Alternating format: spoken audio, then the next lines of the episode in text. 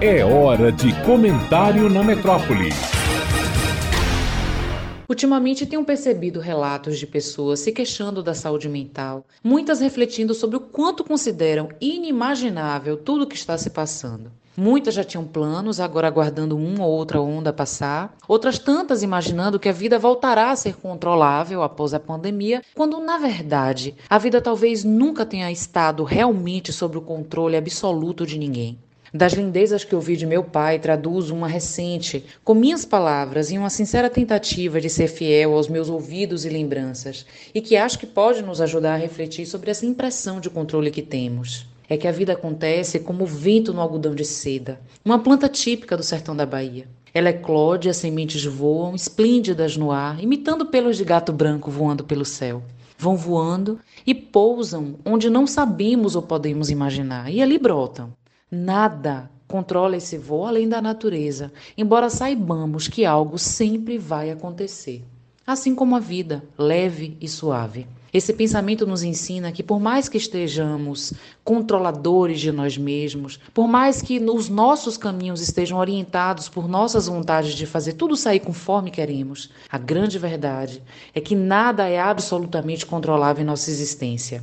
Podemos, é claro, seguir os rumos que os nossos esforços são capazes de traçar, mas nunca com rota totalmente definida e sempre como uma viagem que a qualquer momento o tempo pode mudar. E falando sobre o tempo, é importante também que se diga: o cotidiano pode ser cruel e devorar nossa criatividade. E se acreditamos que controlamos tudo, o que mais conseguimos é nos limitar exageradamente. Entramos em um ritmo que em algum momento alguém disse que seria correto e esquecemos de nossa capacidade de criar coisas novas e de admirar o que é simples.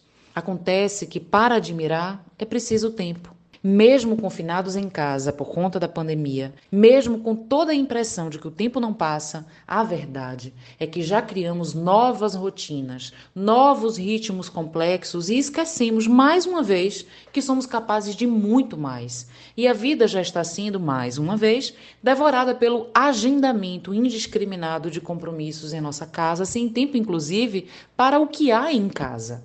Por isso, por mais que o novo normal já nos tenha sido imposto, reforço o seguinte: busque acreditar na riqueza do que é simples e que te proporciona criar o que te faz bem.